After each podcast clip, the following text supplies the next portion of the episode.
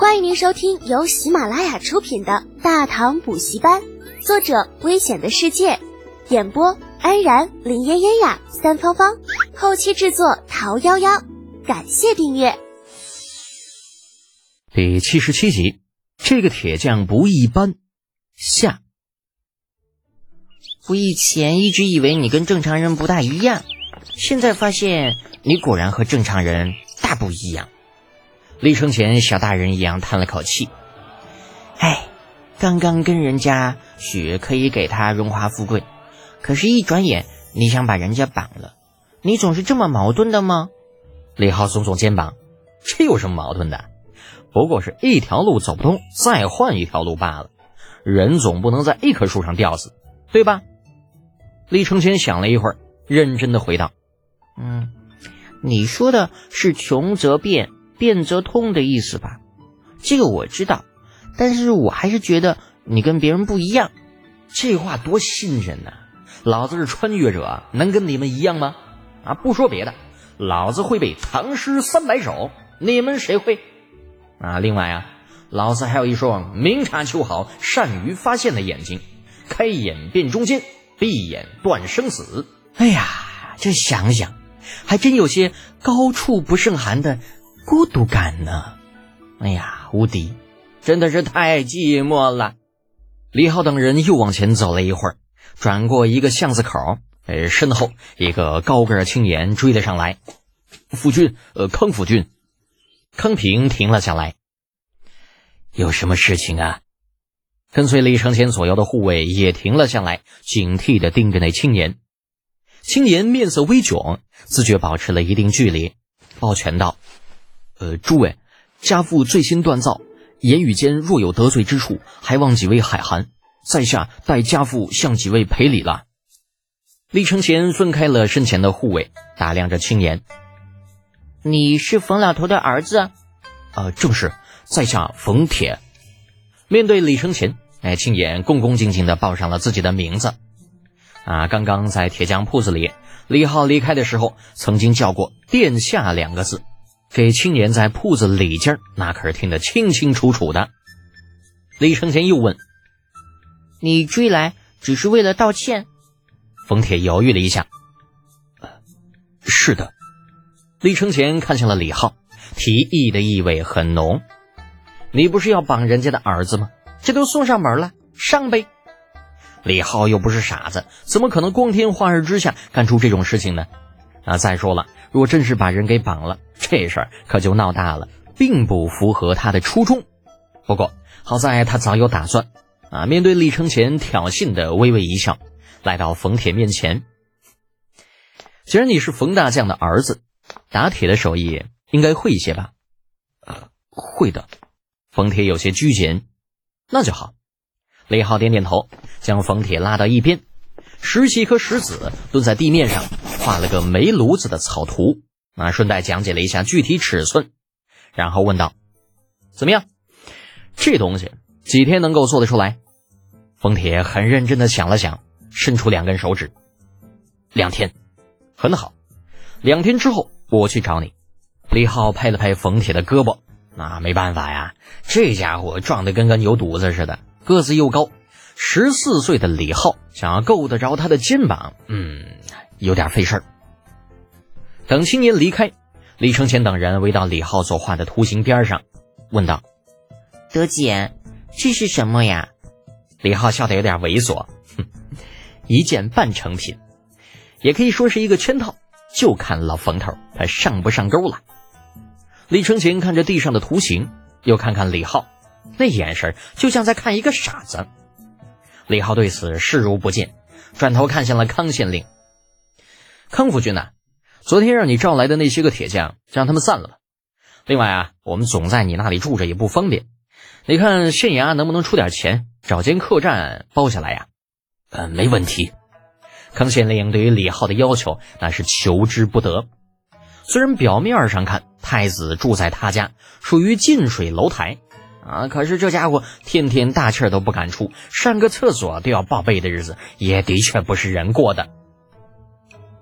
有了李浩的提议，众人倒也没有再回县衙，直接在距离县城东门不远的地方，由康平出面包了一间客栈之后，集体住了进去。等到老康离开，李浩立刻拉着李承前进入了属于他的屋子，兴奋地说道：“我的殿下呀，咱们发财的机会来了！”李承前却是撇撇嘴：“切，上次你也是这么说的，可结果怎么样？还没等到钱到手呢，就让父皇给叫停了。”咦，那是意外。如果不是那老魏那个大喷子从中作梗，咱们现在早就发财了。那那这次呢？该不会又像上次一样吧？怎么可能啊！这次弄好了，咱们可就是名利尽收，不光能发财，还能给殿下你换来一个爱民如子的名声。真的？李承前眼前一亮。嗯，本宫倒是不求什么爱民如子的名声。只要回去之后不被父皇责罚就好，放心吧，保证不会出问题。不过呢，在此之前，殿下最好能够派人去黑石山上走上一趟，弄上个百十斤的石炭回来，到时候我有大用。李承前并不知道李浩到底要弄石炭回来干什么，但是最后还是选择相信了他，派了两个护卫快马加鞭去了黑石山。另一边。小铁匠冯铁同志在回到铁匠铺之后，弄来几块生铁，便忙活了起来。作为前隋匠作间大将的儿子，他并不满足于每日打打农具的生活，奈何时不与我啊！在李浩等人到来之前，他就算想要出头，也是没有机会的。而这次难得李浩给出承诺，可以不介意老头子的残腿，向大唐皇帝举荐他重回将作监。冯铁认为自己必须牢牢把握住这次的机会，就算老头子不去，自己如果表现的好一些，或许也能够争取到一定的印象分。那便是这样，小冯同学不分白天晚上的忙活了许久，直到第二天中午，终于按照李浩的要求，将那个煤炉子给打造了出来。只是李浩并未告诉他这是什么东西，所以小冯虽然把东西打造好了。却一直不知道这东西能干什么。就在他满脑子问号、翻来覆去琢磨这煤炉子的用处时，啊，身后传来了老头子的声音：“这是何物？”哎，小冯同学被吓了一跳，连忙回头：“啊，爹，您起来了。”“这是何物？是让你打的？”啊，老冯头没有理会儿子的问题，继续问道。小冯缩了缩脖子：“呃。”不不知道，是是李世独让我打造的。他昨天去追李浩等人，可是背着老头子干的。被发现之后，难免有些忐忑，可是又不敢不说实话。老冯没好气的瞪了儿子一眼，但是却没有说什么，围着煤炉子转了两圈，伸手将上面的盖子打开，向里面看了看，然后又若有所思的想了想。正所谓人老奸，马老滑。啊！很快，冯西老头就凭借经验猜到了煤炉子的用法，取过火钳，在旁边还在熊熊燃烧的锻铁炉中夹出了几块还在燃烧的木炭，就丢了进去，然后又将盖子盖上。很快，那丝丝的烟气便从炉脖子处的口子里给冒了出来。这，这这是什么东西啊，爹？难道是锻铁炉？可是这也太小了吧！根据老头子的动作，小冯说出了自己的猜测。不，不是。老冯又继续围着这东西转圈啊，渐渐的，目光停在了炉脖处圆口微微高起的那一部分。良久，这位前隋的将座间大将眼前一亮，拳掌相击，兴奋道：“好高明的法子，厉害，真是厉害！”冯铁蒙头蒙脑的问道。嗯怎么了，爹？哪里厉害了？哼，蠢材！那姓李的娃娃让你打造的就是个半成品，还有一部分他根本就没有告诉你。什么？过来，为父让你看看这东西到底怎么用。对于老冯这样的人来说，好奇心被勾起来之后便很难控制。尽管他清楚的知道自己不应该擅自改动李浩让他儿子打造的怪东西。但还是忍不住来到一边的铁料堆前，迅速的翻出了一张薄薄的铁皮，量都没量啊，直接卷成一个筒子，就是一番敲打。不得不说啊，能够独自捣鼓出螺纹的家伙就是牛皮，很厉害啊！片刻功夫就已经打造好了两根五尺左右的烟管，将两根管子接成了九十度，再往炉脖上那么一套，一丝不差的正好卡在上面。看到没有？这才是一个整体。将那炉子推到靠窗的位置，再把烟管从窗子伸出去。冯熙傲然地对着儿子说道。两日之后，让李浩依照约定来到冯铁匠铺。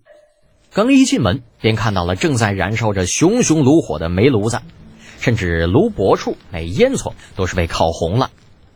李浩只看了一眼，便笑对着冯熙道：“将作间大将果然名不虚传呐。”冯熙看了李浩一眼，没有说话，朝李承前深深一礼：“草民冯熙，见过太子殿下。”免礼。李承前摆了摆手，看向燃烧的煤炉子。德姐，这就是你说的那个什么炉子呀？李浩摊开手，就是它。